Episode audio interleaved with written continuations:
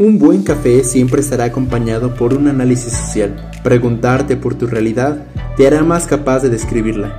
Acostumbrarnos a desenmascarar las diversas maneras de manoseo, desfiguración y ocultamiento de la verdad en los ámbitos públicos y privados. Bienvenido a tu podcast de Café con Café. Lectura del mundo en clave francisca.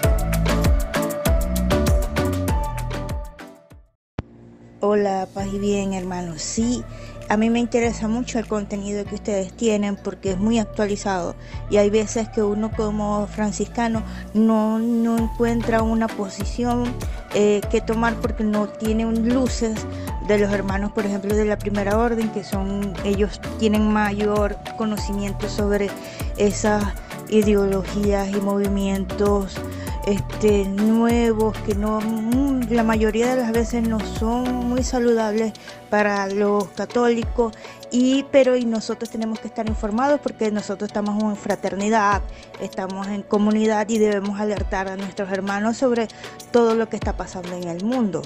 Ah, por ejemplo, hay veces que yo hablo, yo soy eh, delegado de justicia, paz e integridad de la creación acá en mi región y a veces yo tengo que estar muy en contacto con las eh, organizaciones de derechos humanos y yo me he topado con muchas feministas y, por ejemplo es difícil, es difícil. Y mis hermanos, muchos otros, este, le huyen a ese tipo de trabajo, o sea, de, de dar a conocer la voz este, eh, de los católicos dentro de esas organizaciones porque, por ejemplo, las feministas son muy violentas verbalmente, entre otras cosas, y, y entonces les da miedo. Pero bueno, hay que informar, hay que informar y a mí me parece que ustedes están muy actualizados en ello y le vamos a hacer seguimiento. Este, yo en lo posible trataré que otros hermanos este, puedan integrarse a este canal de de Telegram porque es la única opción que, tenemos, o sea, aquí en Venezuela con tantas restricciones a, lo, a la información, eh, creo que es la única opción que tenemos de acceder a toda la información que ustedes tengan. Estamos eh, muy presentes, estamos a la orden aquí en Maracaibo, Venezuela. Eh, muchísimas gracias por el esfuerzo, por comunicarse conmigo. Este, Dios quiera que todo esto dé buenos frutos. Oye, hermanos, paz y bien. Hola amigos de Café con Café, ¿cómo están? Mi nombre es Claudia y bueno, soy periodista católica de Argentina, también soy docente y bueno, colaboro con varios, varios proyectos de pastoral juvenil. Y el hermano Fray Donaldo me hizo llegar a través de Instagram este nuevo proyecto que están llevando a cabo. Y bueno, quería mandarles este mensaje, decirles que me encantó me entretuve mucho escuchándolos y, valoro mucho el proyecto porque eh, me da la sensación de que, que colabora mucho en lo formativo, ¿no? tocando estos temas, eh, tanto de las ideas, el primero, como el de la cultura de la, de la cancelación que también puedo escuchar. Y, para los jóvenes, eh, particularmente creo que puede ser un, aporte eh, muy valioso. Así que bueno, los animo a que sigan conversando, a que...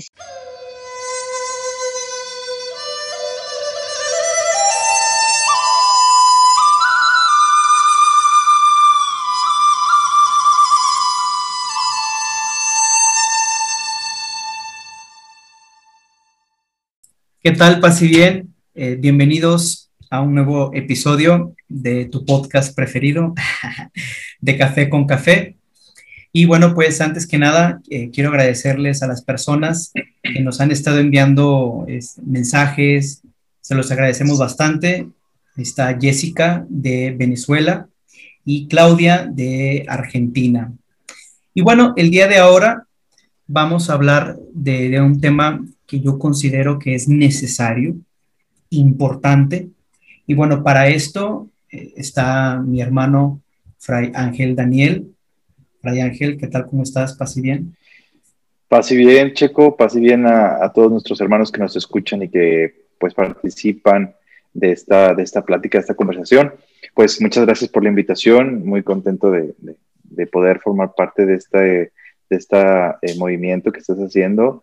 Y este, nada, pues darte las gracias también por, por la iniciativa que tienes y, bueno, Esperemos que, esta plática sea, sea agradable tanto para, nosotros como para los que nos escuchan.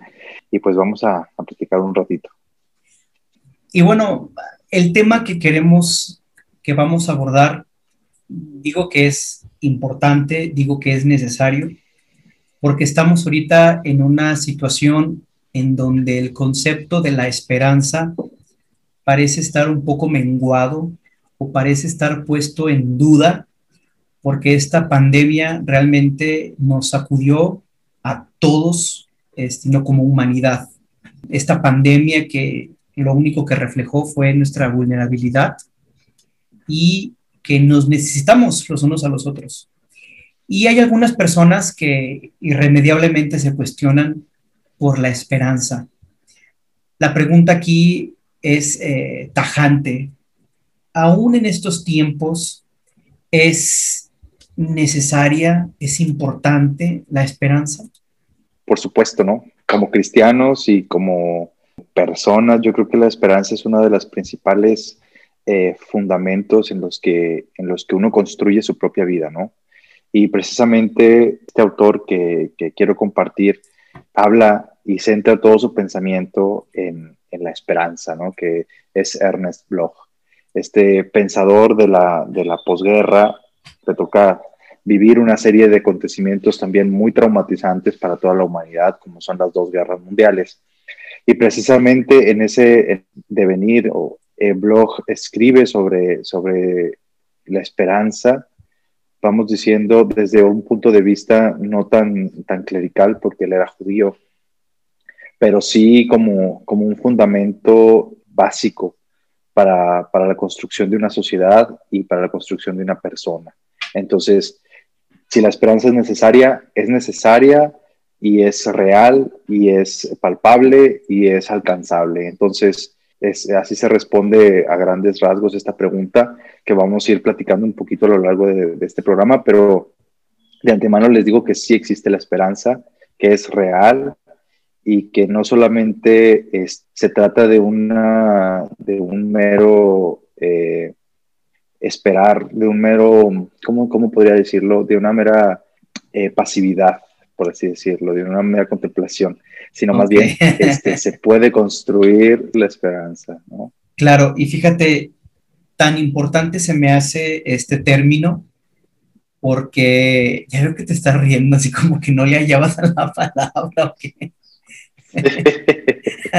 Sí, es que yo decía, ¿qué puedo, qué puedo decir para que se, pues, se escuche no tan... No, tan rimbombante, ¿o qué? No tan rimbombante, sí, pero bueno, espero que me haya entendido la gente que me escucha. Sí, porque ya de pronto pensamos que la esperanza le, corresponde a alguien más. es como si decir, bueno, estamos esperando que venga este, una persona que nos saque de esta situación. Sin embargo, yo creo que este concepto de la esperanza es algo inherente a cada persona. Todos tenemos la posibilidad de encarnar una esperanza. ¿Y a qué voy con esto? Ya hay algunas corrientes, hay algunos pensadores, filósofos, sociólogos, que ponen de relieve un individualismo radical, que es algo que también el Papa Francisco hace mucho énfasis. Nosotros no somos seres individuales alejados de los demás, sino que nos vamos formando, nuestra identidad se va formando a través de, comunidades, de colectivos.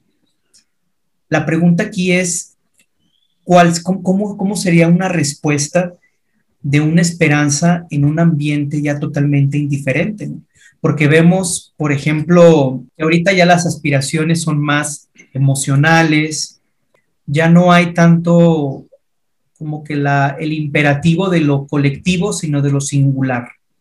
Es decir, estamos pasando de lo, de lo público a lo privado. Y eso también ya es algo como que muy narcisista, ¿no? Sí, bueno, yo creo que hay que partir del, hecho de que el humano no puede ser 100% este, un ser eh, eh, separado, excluido de la sociedad. Es social, ¿no? Y necesita ese entorno para ser humano, para ser persona.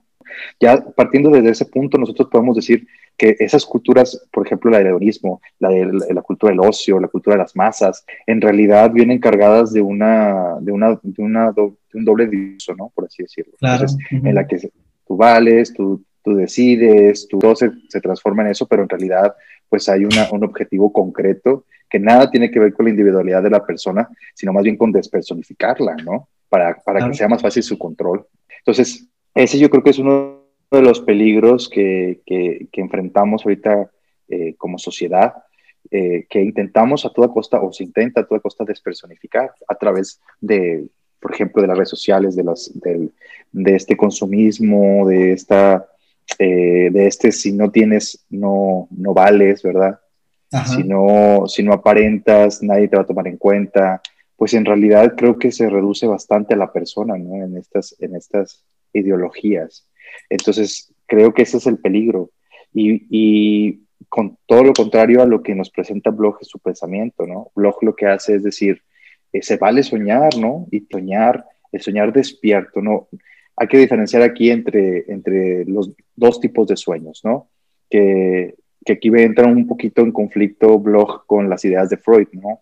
Eh, el sueño, el sueño para empezar es una, es una necesidad fisiológica, ¿no? Que el hombre eh, tiene para el descanso del cuerpo y para sanación de la psique, ¿no? de la mente.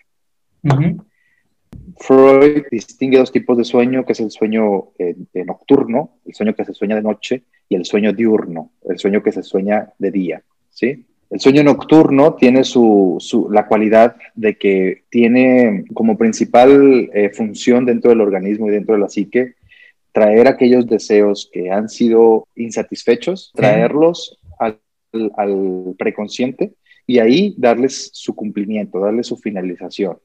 ¿Me explico? Para que la persona pueda eh, como saciar eso que, se ha quedado eh, retrasado.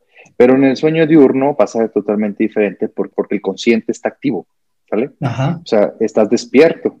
Entonces sueñas no mirando hacia, un deseo que tuviste y que no pudiste realizar, sino aquello que puedes lograr y que, y que se presenta en tu futuro próximo. Bloch hace aquí un, un, hincapié y va a tomar esta, esta cualidad del sueño diurno para fundamentar su pensamiento. Es decir, que las personas que se quedan en el sueño nocturno son personas alienadas, son personas que miran siempre hacia el pasado y que tienen esa cadena precisamente en el pasado y que no dejan avanzar, ¿sale? Que no se dejan a sí mismas avanzar. Mientras que las personas que sueñan despiertas son personas propositivas, o sea, que construyen, que miran hacia el futuro y que se ponen en marcha. Ahora bien, para Bloch, precisamente aquí entra la esperanza. Para Bloch, la esperanza es el, es el motor que impulsa esos sueños. Es el motor que impulsa a las, a las personas a construir aquello que, que, ven en el futuro, ¿no? Entonces, la esperanza vendría siendo para Bloch lo que el líbido para Freud, ¿no? La, esta, esta, energía y esta fuerza de líbido que, que, que, Freud va a exponer en el psicoanálisis, fuerza impulsora y fuerza este, motora, pues lo va a ser la esperanza para Bloch. Ok, y por ejemplo, tengo dos casos que podrían partir del sueño diurno.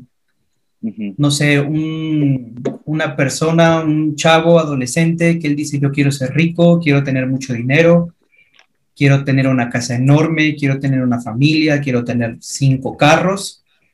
Y eso, vamos, lo va pensando en este concepto que colocas de sueño diurno.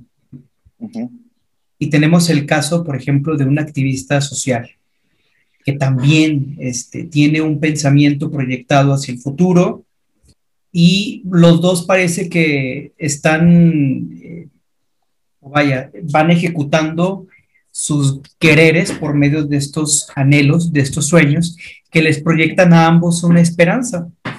La pregunta es, ¿cómo poder diferenciar ambos casos? Porque, bueno, el uno, pues él no quiere hacerse rico, ¿no? Lo sueña, él se ve.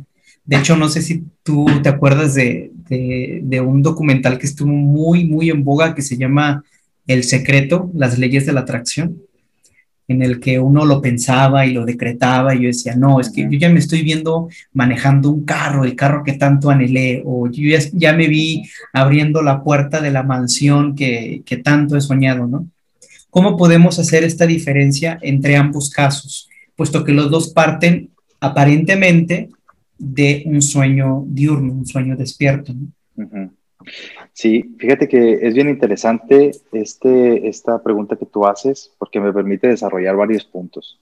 El primero es que el sueño diurno eh, siempre va a tener una eh, cualidad que es la colectivización de ese sueño, ¿vale?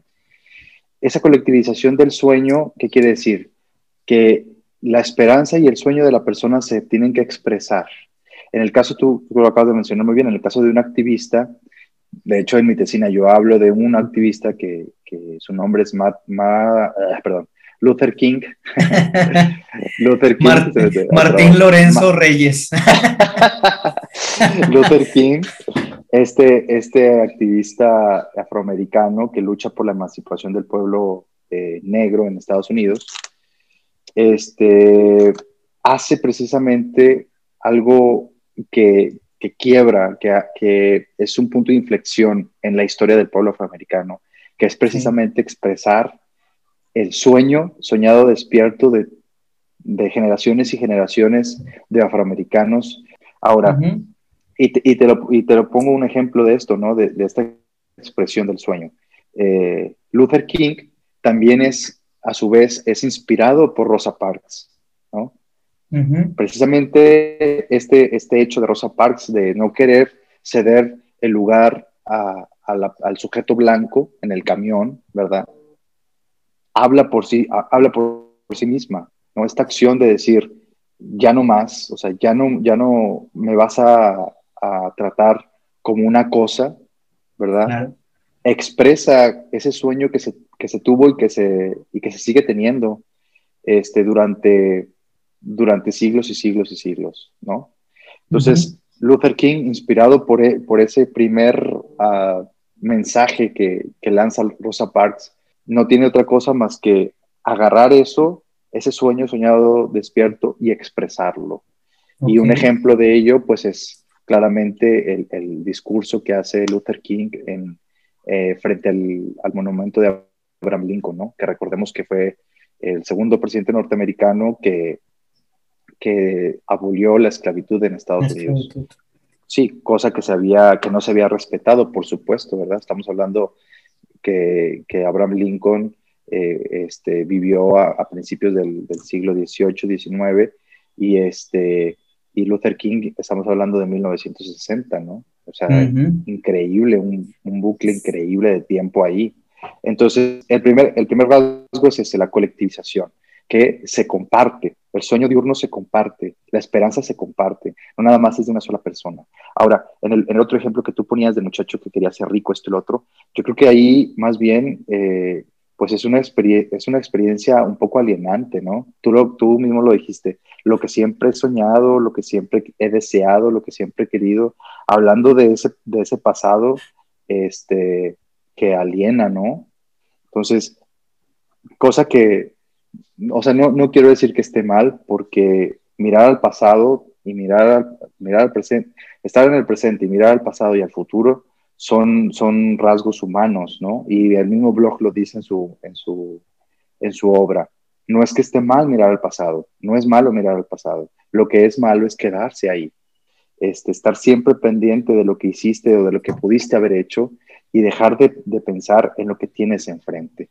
Ese es el problema. Entonces, eh, en estos dos casos, te digo, eh, la primera característica es la colectivización, la segunda es, es la no alienación al pasado, ¿verdad? Y como tercera característica yo, yo pondría eh, precisamente, y aquí se puede confundir un poco, el mejorar el entorno, ¿no? Sí. Sí, o sea, la esperanza y el sueño diurno tratan de mejorar la situación de la persona que sueña el sueño este, diurno, ¿no? Por supuesto que se trata de, mejorar, pero nunca piensa en, en, singular, o sea, siempre piensa en plural, siempre piensa en el entorno en el que se encuentra, porque en el momento en el que tú expresas tu sueño, haces partícipe al otro de lo que tú quieres lograr. Entonces, si esa persona está de acuerdo con lo que tú estás diciendo, va a unir la voluntad a ti, ¿no? O sea, se une su voluntad, que fue precisamente lo que pasa con, con Luther King, ¿no? Y con Rosa Parks. Rosa Parks tal vez lo hizo en ese momento porque ya estaba harta, pero ese, ese hecho que ella expresa, ¿verdad? De no ceder su, su lugar ante, ante el abuso, ¿no? Ante la discriminación, inmediatamente reflejó un, un discurso que fue tomado por Luther King y por muchos. Claro. Igual Luther King, cuando pronuncia su discurso, este famoso discurso de, Tengo un sueño, ¿no? Delante de la, de la estatua de, de, Abraham Lincoln, que eso también es un mensaje potente, ¿no? Este, un, un, afroamericano hablando enfrente de la estatua del presidente que abolió por primera vez la esclavitud en Estados esclavitud. Unidos. Claro que ese es un mensaje potente. E, en ese preciso, preciso momento, las voluntades de millones de personas se unieron, ¿no? Uh -huh. Y lo curioso también aquí es que en, en un sueño de esperanza verdaderamente eh, diurno, ¿no? Que, que, se preocupa por, o que tiene estos tres elementos que acabo de, de, de mencionar, este, siempre tienden a, a la trascendencia, porque la, eh, la, esperanza no acaba con la muerte, ¿sí? Uh -huh. La muerte se convierte en un punto de vida más bien. Entonces, por ejemplo, tenemos eh, elementos como el de Luther King, sigue vivo, ¿no? Y sigue uniéndose personas a esa, a esa voluntad. Entonces, es bien interesante el, el, el pensamiento, este pensamiento que, que, que, Bloch propone, precisamente porque no tiene un fin, una pues. un fin, una frontera, exactamente. Siempre se puede construir más y siempre se puede mirar hacia el, hacia el futuro, porque cuando tú miras al, al horizonte que se, que se presenta ante ti y lo vas alcanzando, más adelante encuentras otro, ¿no?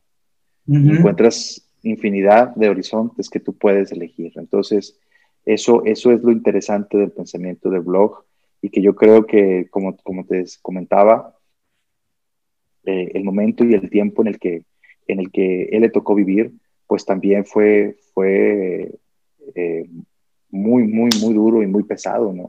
Oye, por ejemplo, ahorita que estás hablando, se me hizo muy interesante esta cuestión del sueño diurno que es uh -huh. colectivo, ¿no? Que se, que se hace expresión y que se hace congregacional. Uh -huh. La pregunta también que me surge con respecto a esto es, ¿qué tanta efectividad puede tener esta colectivización porque me pongo a pensar también en un personaje, ya lo hemos hablado, que también parece que comenzó con un sueño diurno. Hubo muchas personas que se afiliaron a este, a este proyecto que tenía de nación, porque era un proyecto de nación, pero que su término fue desastroso. Y el mismo, el mismo progreso para consolidar su sueño fue verdaderamente trágico y estamos hablando de Hitler. ¿Cómo podemos diferenciar, por ejemplo, el discurso de Martin Luther King y de Hitler? Sí, eh, es que eh, también es muy interesante esa pregunta, precisamente, y ya lo hemos platicado anteriormente, chicos, este, que hay que ver cuál es el fundamento de ese sueño, ¿sí? Hitler, tú, tú bien lo sabes y, estoy seguro que, las personas que nos escuchan también. Eh, Alemania, el pueblo alemán, venía saliendo de, de, la Primera Guerra Mundial que termina con este Tratado de Versalles, el famoso Tratado de Versalles, en el que no se procuraba otra cosa más que la humillación de Alemania ¿no? y del pueblo alemán. Entonces, todo, todo el trabajo que el pueblo alemán había hecho durante toda su historia, de formar una nación, de formar este, un, un, verdadero Estado alemán, que lo, que lo hemos visto en la, en la historia de los pensadores alemanes, Kant, Hegel, etcétera, etcétera, que, que soñaban y que, y que, pensaban y que proponían un verdadero Estado alemán. Cuando por fin lo tienen, ¿no?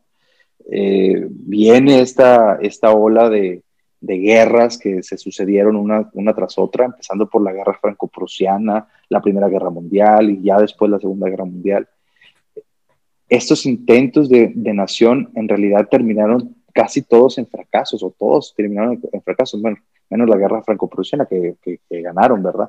Pero la, la, Primera Guerra Mundial terminó totalmente en fracaso y Hitler lo que hace muy inteligentemente es precisamente jugar con, esta, con este sentimiento nacionalista.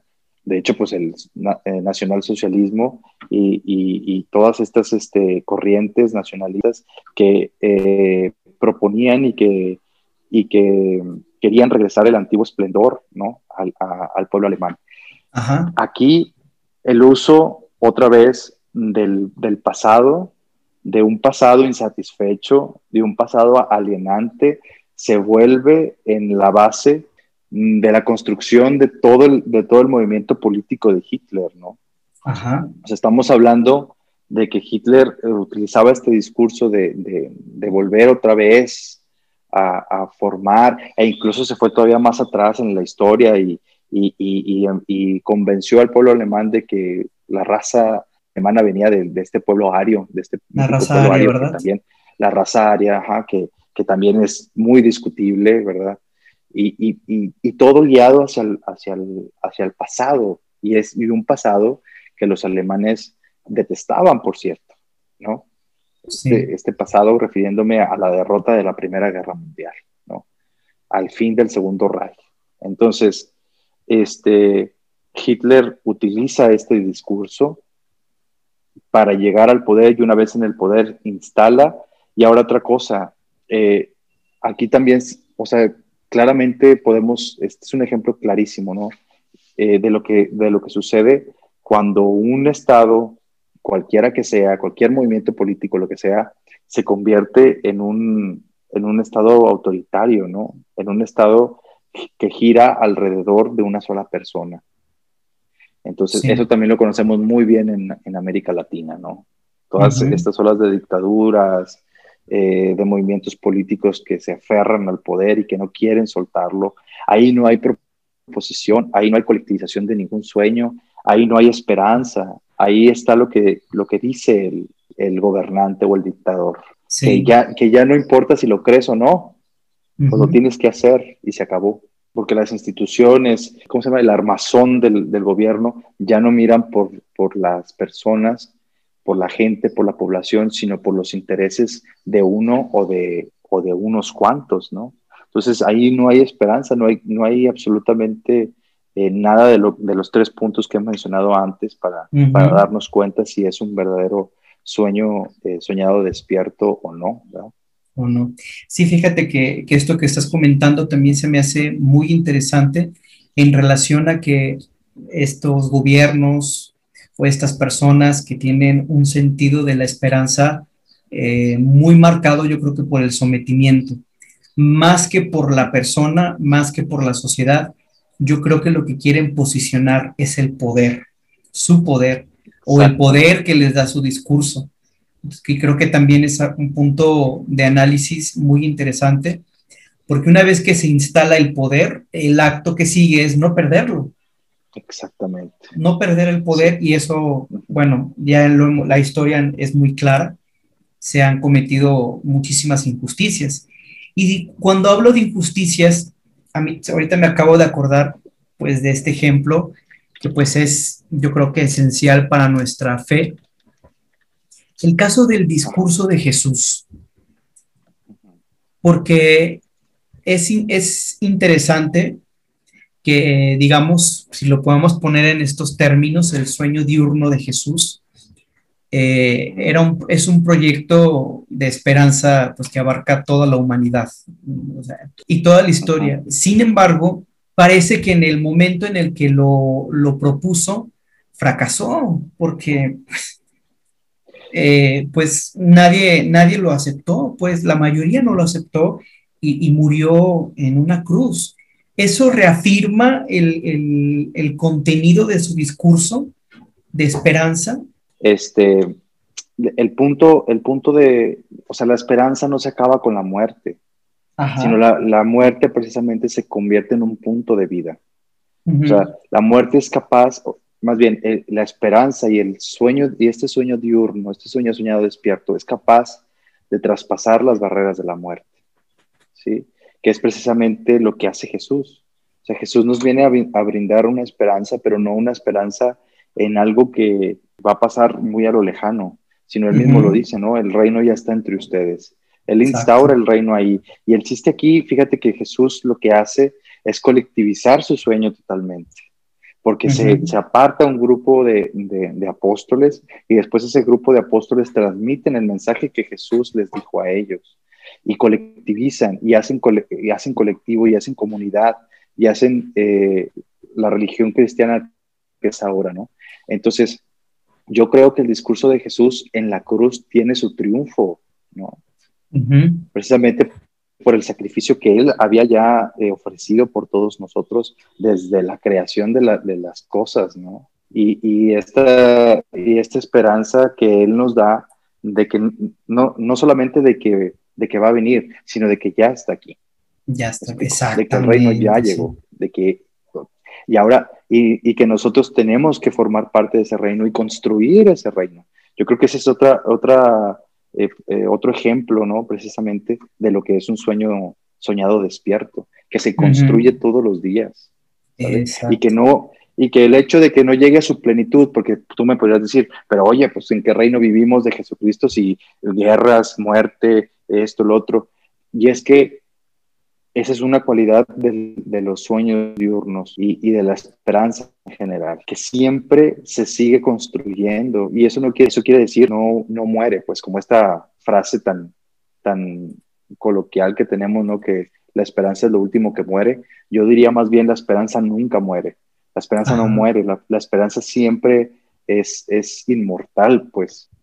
Claro, sí, y se me hace muy interesante con respecto a esto, ¿no? De hecho, pues eh, le estoy ayudando también a, en la tesina de un hermano nuestro, Daniel, Daniel Perales, y se me hace muy interesante el sentido teleológico de la virtud, porque ya cuando decimos teleológico como, como fin, pensamos que el fin es algo consumado, es algo terminado, ¿no? Así como que ya está, ya llegamos y no pero yo interpretaba más la virtud como, como un constante hacer.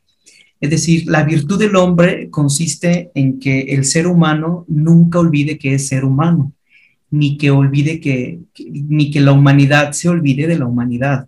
Y eso, pues obviamente, no se va a establecer en un, en un momento histórico, ¿no? Sino que esto es algo que siempre se va a ir construyendo, siempre está, siempre tiene, aunque los que iniciaron los movimientos ya no estén, eso no significa que su discurso termina. Al contrario, que es algo que también decías tú, que trasciende. El punto aquí es que parece que la trascendencia ya no nos causa tanto, tanta emoción, tanta esperanza, vaya. Ya es así como que, pues, mira, después de la muerte no sabemos qué hay. Entonces, mejor hay que disfrutar lo que tenemos ahorita y bueno, pues el consumismo, que es un punto que, también marca una, época, estamos inmersos en consumo tras consumo, eh, darnos un estilo de vida que a veces ni siquiera podemos aspirar. Por ejemplo, no sé, tener el celular más caro del mercado, tener la ropa más cara, ir a los lugares más lujosos, eh, ahorita, por ejemplo, también una tendencia que son, por ejemplo, los influencers. Y si te fijas, es todo como que muy laxo. O sea, como que vivimos en una sociedad, ya lo diría Bauman, muy líquida. O sea, en el que se nos va, nos transcurre entre las manos y ni siquiera, ni siquiera sabemos qué es lo que está pasando. Luego llegan las guerras. Fíjate, incluso ya hay, incluso hay autores, hay filósofos que dicen que las guerras son necesarias y esto es, no, no, lo, no lo podríamos rechazar tan fácil porque sí es un argumento que nos hace pensar o una situación este, difícil, por ejemplo, esta pandemia, porque realmente nos hace pensar en lo frágiles y en lo vulnerables que somos. Eso lo, lo comentaba el Papa Francisco cuando hizo este, su bendición en la Plaza de San Pedro, una imagen histórica en la que estaba solo él, y él se me hace muy interesante que dijo, ¿no? Nos dimos cuenta de que estábamos en la misma barca. todos frágiles y desorientados, pero al mismo tiempo importantes y necesarios. Es decir, nos dimos cuenta que estábamos viviendo en la misma casa. Esto marca una crítica durísima al individualismo, ¿no? Y esta falta de esperanza. Claro, claro. Precisamente tú, o sea, tú lo acabas de decir muy bien, ¿no? Esta falta de esperanza y este individualismo, lo que hablábamos al principio, estos movimientos individualistas en realidad son despersonificantes. O sea, restan, restan a la persona eh, cualidad con el, con el simple hecho de etiquetarlos de acuerdo a lo que traigan puesto o a lo que se puedan comprar. Tú puedes comprarte lo que tú quieras y, tener la ropa que tú quieras, pero el problema es que no centres tu existencia en eso, ¿verdad? Sí, y fíjate, ahorita tú mencionaste algo que también se me hace muy ad hoc, que es darnos cuenta de que estamos en la misma casa y de que somos criaturas del mismo Hacedor. Yo creo que en este punto Francisco de Asís lo entendió a la perfección. ¿Qué te puedo decir de nuestro padre? O sea, 800 años y su pensamiento sigue siendo muy actual y sobre todo muy necesario. Para esto, eh, pues tenemos el cántico de las criaturas, un poema bellísimo que abarca toda la creación es un poema que, nace, que surge a raíz de una noche oscura de, Francisco. Estamos hablando de un momento difícil en cuestión de salud. Imagínate Francisco casi ciego, con dolencias en todo su cuerpo, una orden que está creciendo y que se le está escapando de las manos, busca consuelo del Señor, el Señor se lo da y, crea este, este cántico que, aparte ni siquiera hace alusión de él, sino de las criaturas. Es decir, en una, en una comunión perfecta que tenemos todos como, como criaturas de Dios. Y esto me refleja mucho una característica muy infantil, pero no con esto quiero decir que sea inmadura, no. Cuando hablo de la admiración, porque sin duda alguna la admiración y la imaginación son puntos clave para tener una esperanza bien entendida. nuestro Padre lo pudo comprender. Este discurso de Francisco siempre habla con respecto a una reconciliación. Habla del hermano sol, la hermana luna, el, el agua, el fuego, la lluvia, el sereno, el nublado. Si te fijas, son elementos muy diferentes entre sí, pero que, que componen esta fraternidad universal que somos, tan necesaria, tan importante. Y esto, pues, más que ser una simple emoción estética, es la expresión, como, como ya nos has hecho hincapié, en la expresión de lo que el ser humano es y tiene como, como administrador de los bienes de, la, de la tierra, ¿no? Sí, lo que te iba a comentar es que nosotros, tú y yo y, todos los que formamos parte de la familia franciscana en cualquier orden o cualquier congregación o la tercera orden, la TOR, los conventuales, capuchinos, somos testimonio y ejemplo de que los sueños diurnos eh, se pueden alcanzar.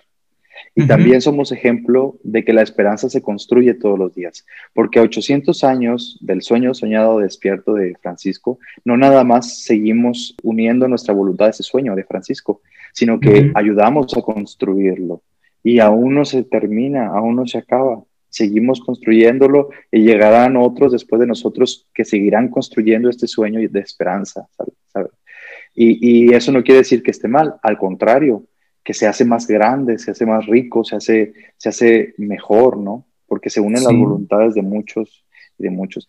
Fíjate que ahorita que me estabas este, hablando sobre precisamente el cántico de las criaturas, que estoy totalmente de acuerdo con lo que tú dices, la que precisamente San Francisco hace alusión a, a la alienación, como lo diría Bloch.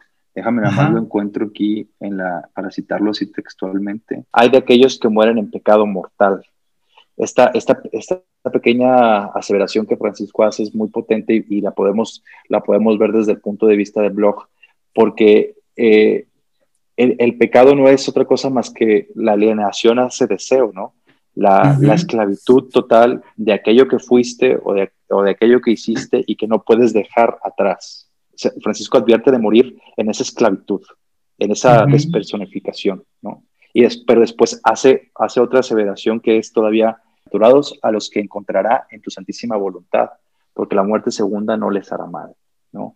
Aquellas personas que han dejado este, eh, el yugo que los tenía eh, atados al pasado, atados al pecado, y que ahora pueden mirar hacia el, hacia el futuro, pueden mirar hacia el frente y encontrar la plenitud, ¿no? Sí. Entonces, me parece bien interesante esta, esta parte del cántico de las criaturas, porque precisamente Francisco entendía eh, el mensaje que Cristo había, había hecho en la tierra, ¿no? Porque el, el, mensaje franciscano es exactamente el mismo mensaje evangélico de Jesucristo, ¿no? Exacto. San Francisco lo decía al principio de, de la orden, quieren una regla, vayan al evangelio, ¿no? Es el evangelio, esa es la... Y todavía sigue estando en nuestra regla esa, esa cláusula, ¿no? Sí. Este, de vivir del evangelio sin glosa. Entonces, ese, ese discurso de Jesús, de ese sueño diurno, San Francisco une la voluntad, su voluntad, y aparte con San Francisco venimos toda la orden y toda la espiritualidad franciscana uniendo esa voluntad al sueño diurno de Jesucristo, ¿no? Entonces, me parece a mí muy, muy interesante esta parte porque nosotros como franciscanos somos una orden de esperanza, ¿no? Exacto. Somos una orden, y, y no nada más, no nada más de esperanza, sino preocupados por el entorno en el que vivimos y, y, y lo, lo, buscamos transformar. Y eso es, eso es precisamente a lo que Bloch se refería con, con sueños diurnos, ¿no? uh -huh. con sueños soñados despiertos, que son sueños impulsados por la esperanza, pero que miran hacia, hacia el cambiar el entorno, ¿no? hacia hacer nuevas las, todas las cosas. Exacto. Entonces, este, creo que también este es un muy buen ejemplo de, del pensamiento blochiano. Sí, yo creo que, bueno, ahorita que estamos hablando de, de nuestro Padre San Francisco, uh -huh. ver que la esperanza es concreta, ¿no? Eh, esta parte que claro. ya nos está quedando más claro, la esperanza tiene raíces muy humanas y que busca el cambio, un, cambio pero con sentido, no un cambio eh, movido más por el, por el capricho o, o por la voluntad propia sino claro. que tienda a ser universal. Y se me hace también muy interesante porque veo que este concepto de la esperanza que estamos viendo en Francisco tiene, bueno, se piensa desde el momento en el que lo está viviendo, el presente, pero pues uh -huh. también tiene esta conciencia del pasado que proyecta un, digamos, un itinerario mejor que abarca todo, pero a toda la creación, no, o sea, no solamente... Claro no solamente al ser humano, sino a toda la creación. Y ya vemos, por ejemplo, que tenemos Cotapic, este, que, que, que, es este, es este parte de este legado que nuestro Padre San Francisco nos pide. Prácticamente lo, eh, con este cántico de las criaturas es volver a esta condición original que teníamos nosotros con Dios en el jardín del Edén pero que se ve desde ahora, de, ahora ya desde la eternidad. Entonces estamos viendo cómo Francisco abarca los tres estadios temporales, ¿no? presente, pasado y futuro, pero que siempre se tienen que poner, ahora sí como cuando estaba reconstruyendo San Damián, piedra por piedra. Exactamente. Y fíjate que aquí también, o sea, el proceso también de San Francisco, la fundación de la orden y todo eso, es también eh, gradual y, con madurez, porque precisamente tú lo acabas de mencionar, ¿no?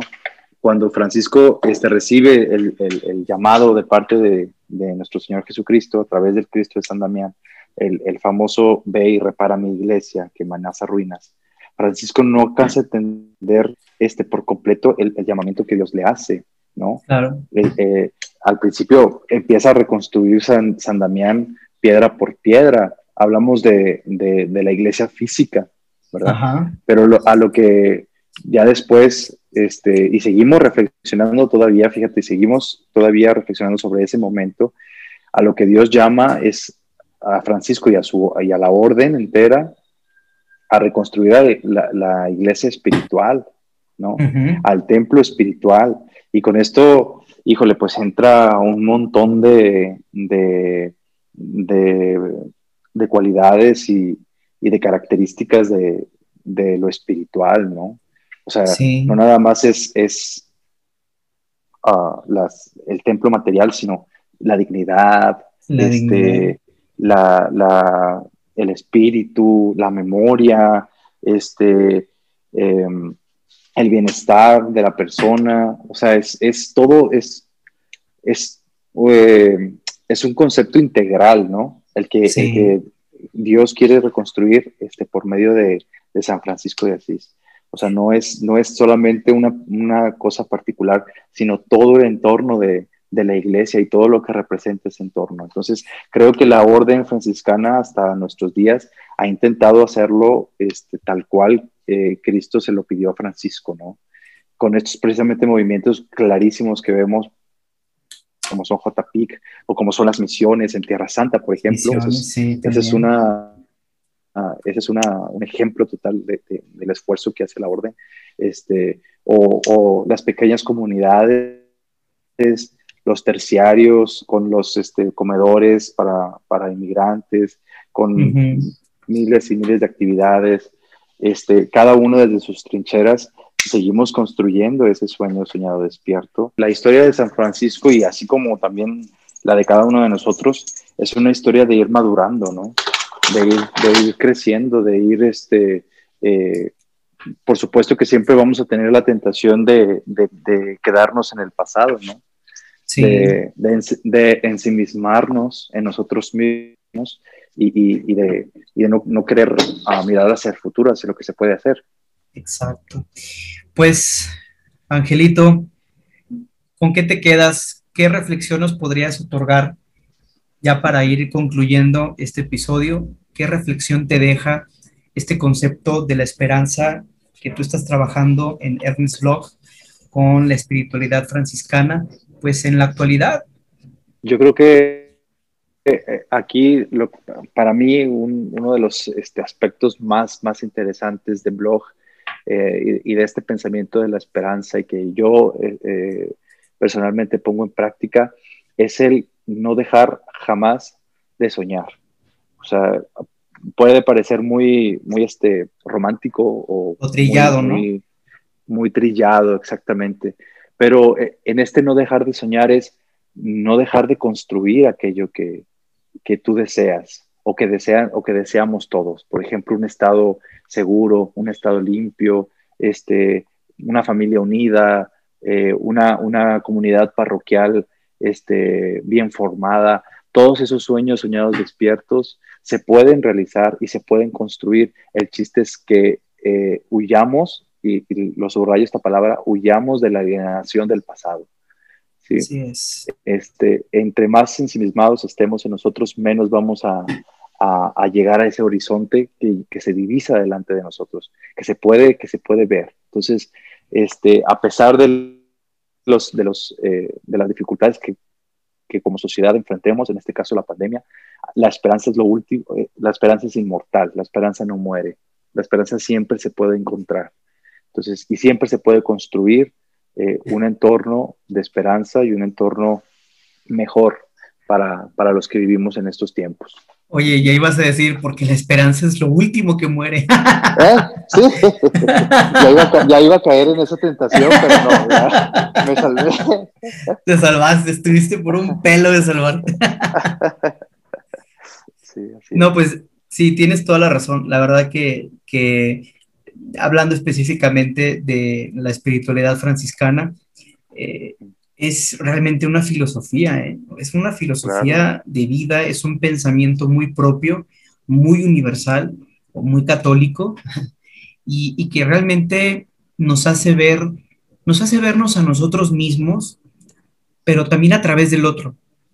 Es decir, somos nosotros eh, individuos, somos únicos, auténticos, pero también somos con los demás. Y el proyecto personal que yo tenga siempre tiene que estar involucrado el otro, los demás.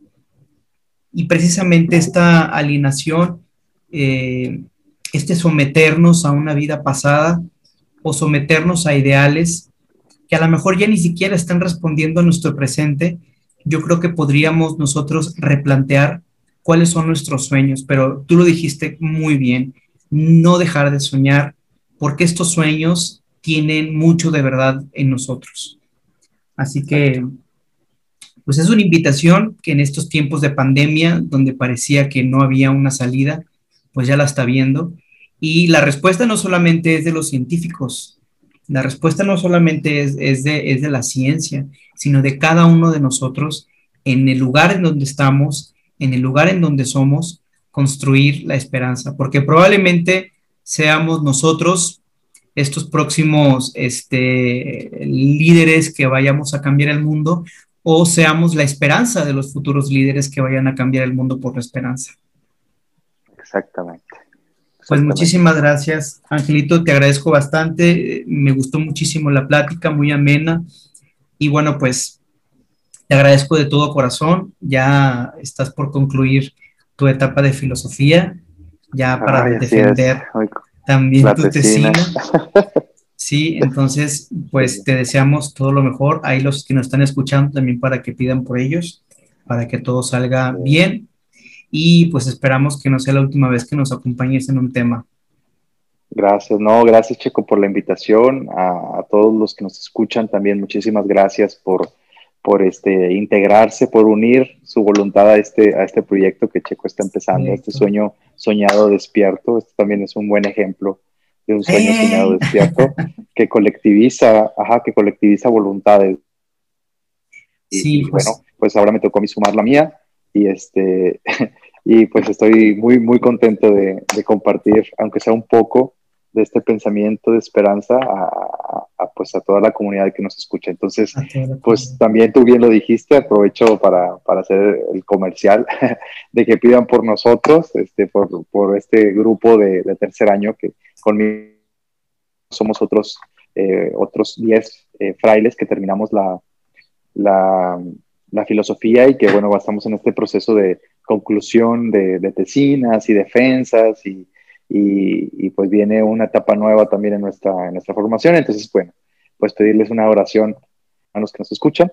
Oye, hasta en Irak, ¿eh? ya, ya nos escuchan en Irak. Ah, ah bueno, pues, en pues, Irak, Mándales un mensaje, por favor, en, en, en su idioma. Ay, sí. Bueno, ahí sí se las debo. Para tener más rating. Ahí sí se las debo, pero este, la intención es lo que cuenta. Entonces, pues. este, nada, pues eso, muchísimas gracias. Bueno, pues a todos los que nos están escuchando, les agradecemos muchísimo y nos estamos esperando en la siguiente semana para el próximo capítulo de tu podcast de Café con Café, lectura del mundo en clave franciscana. Paz y bien.